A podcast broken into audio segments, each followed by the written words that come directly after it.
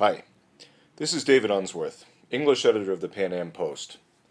Over the past month, America has been fixated on the issue of NFL protests, specifically players taking a knee before games during the singing of the national anthem. The trend, which began with former San Francisco 49ers quarterback Colin Kaepernick, has now spread throughout the league and has raised important questions about freedom of speech and the use of sporting events to raise political issues.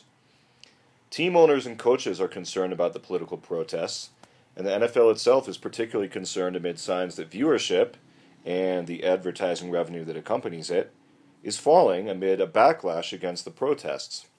Some NFL fans have denounced players for their behavior, claiming that taking a knee is disrespectful to America and its values.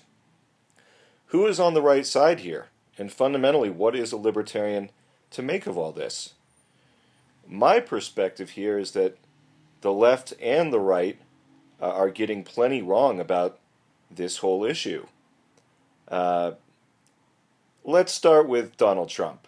As I've noted before, uh, I think that Donald Trump's use of social media, specifically his obsession with Twitter, is counterproductive to someone such as myself who really believes in uh, limited government and quote unquote draining the swamp, that is to say, taking power out of the hands of Washington politicians and putting it back in the hands of the states, in the hands of local governments, and more importantly, in the hands of the people.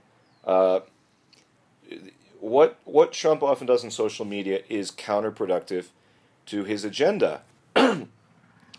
Taking on the NFL and its players and, and calling them SOBs and so forth and insulting them is is counterproductive. I mean, we saw this this summer when he had uh, uh, a, Twitter war with uh, Morning Joe co-host Mika Brzezinski about a, a, a, plastic surgery operation gone wrong, and this was right in the thick of things with the healthcare debate.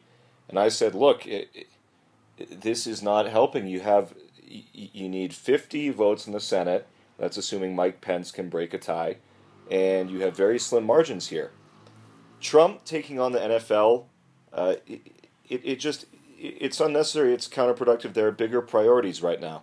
And, case in point, uh, even the New England Patriots, a team which has long-standing uh, ties to Trump, the the owner Bob Kraft, the coach Bill Belichick, even quarterback Tom Brady, and and they all were were taken aback by what Trump said. Um, I mean, I, I think the American right, the conservative movement, needs to remember here quote unquote, taking a knee is not an assault on the flag or America or the national anthem or the troops or, or patriotism. Uh, as uh, one of my favorite high school teachers said as well, patriotism uh, can often be the last uh, refuge of the scoundrel. Uh, I, I don't know who coined those words, but it's it's no less true.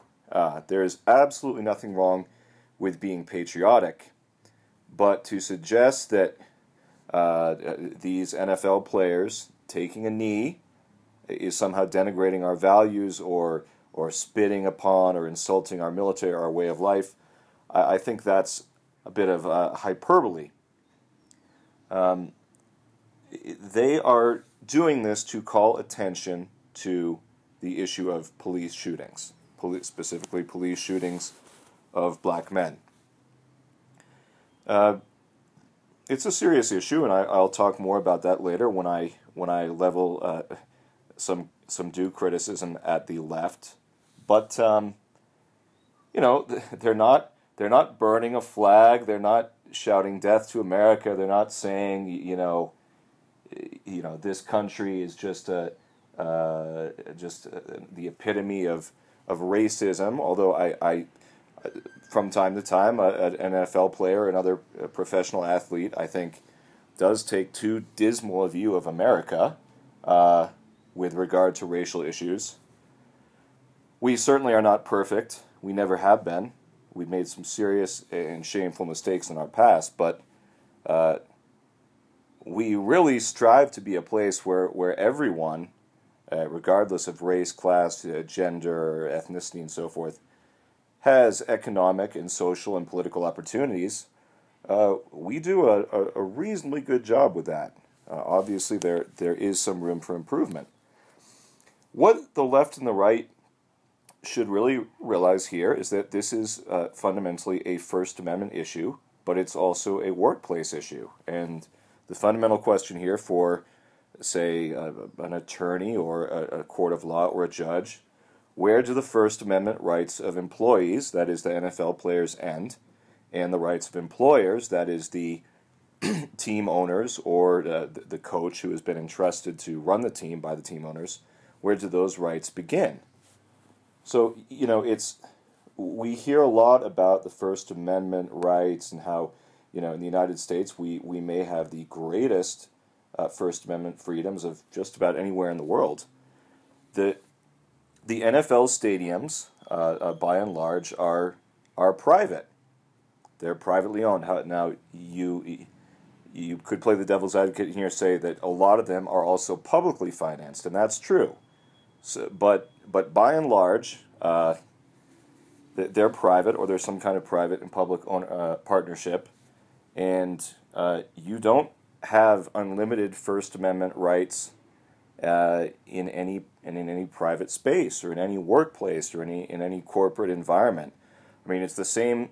It's the same principle that applies if you go into a Donald Trump rally or a Hillary Clinton rally and you hold up a sign, Trump is a Nazi or lock up crooked Hillary. Well, you don't have First Amendment rights. You do on the street in front of the rally, but you don't in the campaign venue. They have paid for that space, and it's a private space. So it is the same the same issue here.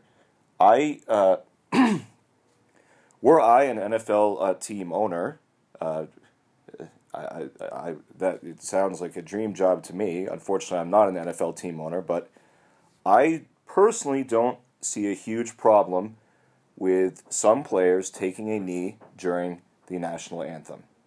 Uh, now, other other coaches or team owners, particularly on the political right, might see a big problem with it. They might uh, make more of it than than I would, but it's fundamentally an issue for the team owners. They they invested their capital, uh, a substantial amount of money, hundreds of millions or even billions of dollars into buying these teams. The NFL players work for the team owner, so this this is really a, a labor law issue. Um, and that kind of leads us to the NFL's perspective in all this. The NFL is by far the largest sports league in the United States. It's a, a multi, multi, multi billion dollar industry. And uh, the NFL is, uh, you know, somewhat tries to be apolitical. Uh, there have been allegations actually that the NFL is more on the political left. Uh, for example, uh, several years ago, Rush Limbaugh tried to uh, become part of a consortium, part of a, a, group that wanted to buy the St. Louis Rams. And the NFL took a, a rather strong stand against him, claiming that he, because of his conservative views, uh, he was too controversial to be involved in the ownership of an NFL team.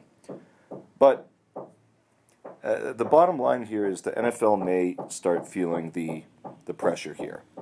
The NFL uh, obviously depends on uh, ratings to sell advertising. That's how they make their money.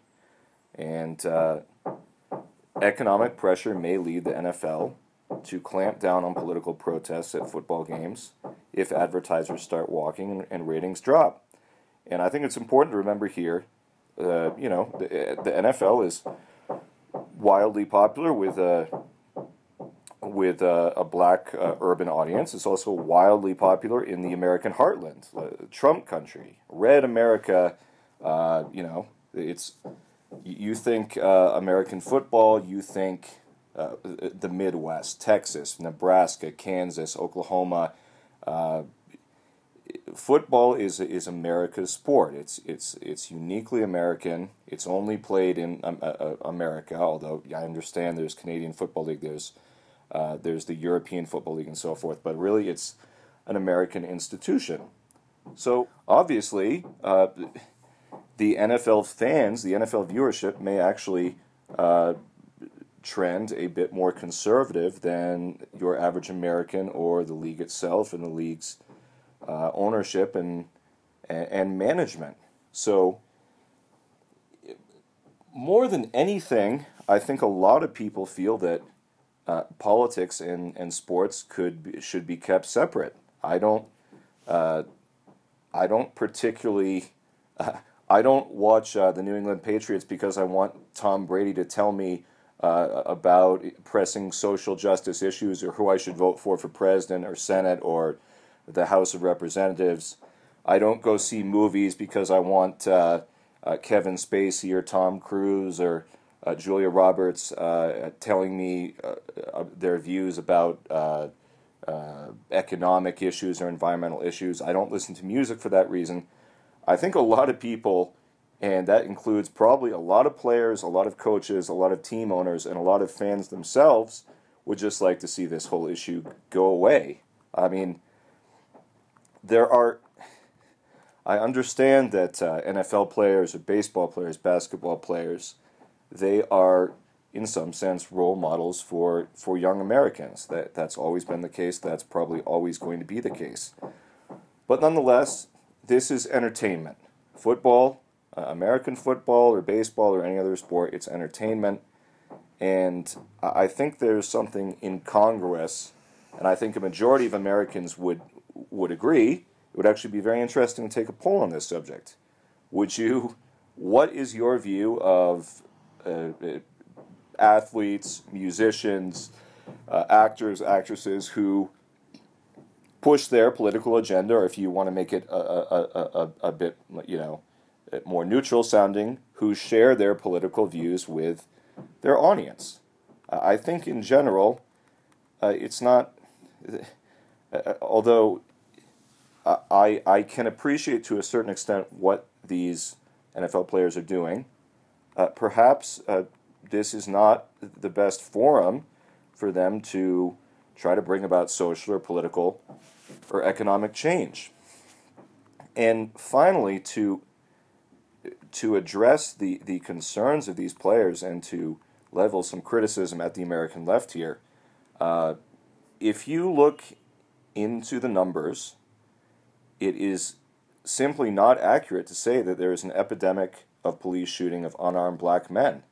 Uh, the Washington Post has extensively studied this. Uh, last year, for example, 2016, there were 16 unarmed black men killed by police in America. Now, that is a serious problem. However, there are, there are 20 million black men in America. There were 16 killed by police. Uh, there are also, uh, if you look into the, the statistics, uh, there are a lot of people uh, of, of every uh, racial and ethnic background that are uh, shot by police. But it's the numbers, as a percentage of the population, are quite small. Now, when it comes to police shootings, I take it as a civil libertarian very seriously. I, a couple of months ago, I write, wrote an article about uh, Philando who uh, was a black man who was shot in Minnesota by the police after he informed them that he had a gun. He, he had uh, a permit for it, he had a constitutional right to carry that. What, what I often ask myself is what would it take to turn the Black Lives Matter movement into libertarians? Because, in, in some sense, they're motiva- motivated by the issues that we as civil libertarians care about. They raise some legitimate points. Who will police the police?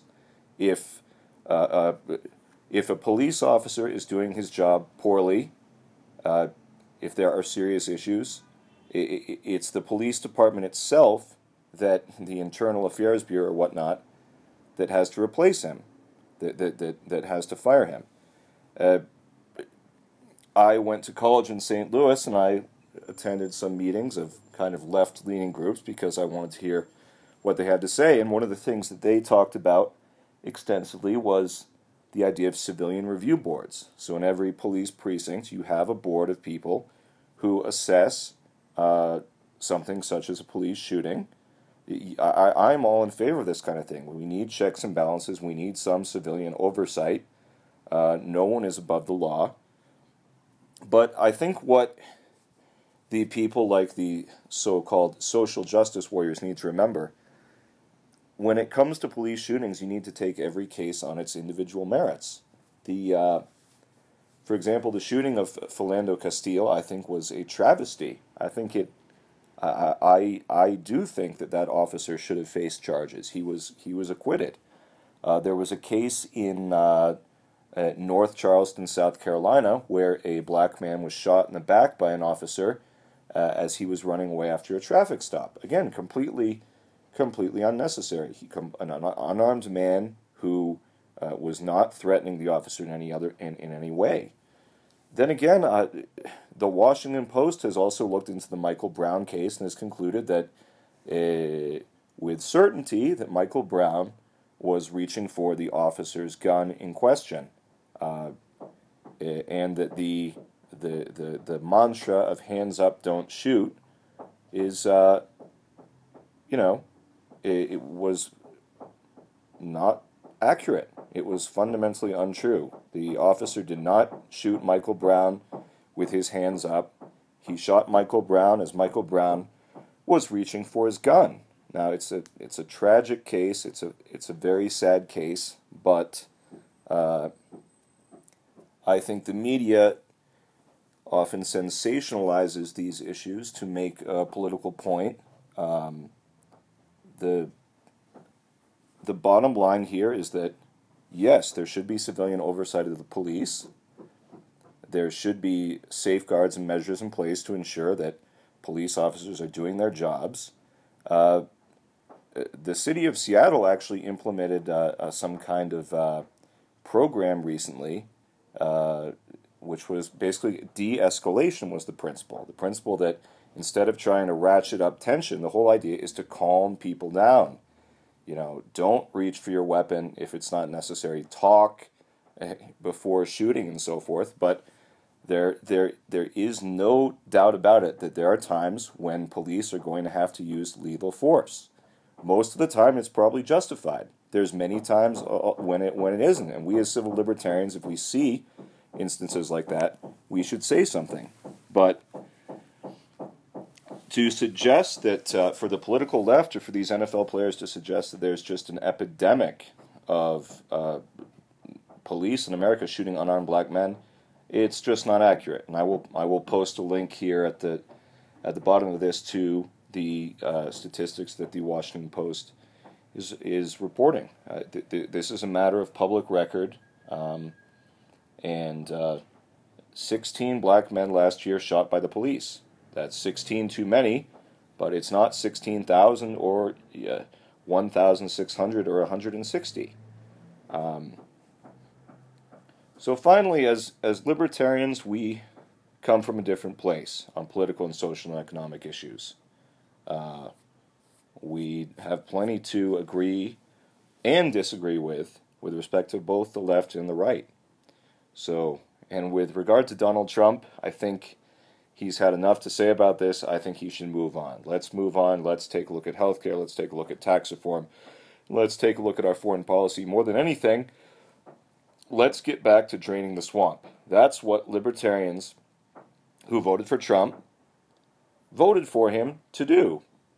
Not to worry about some NFL players taking a knee before NFL football games. This has been David Unsworth with the Pan Am Post English podcast.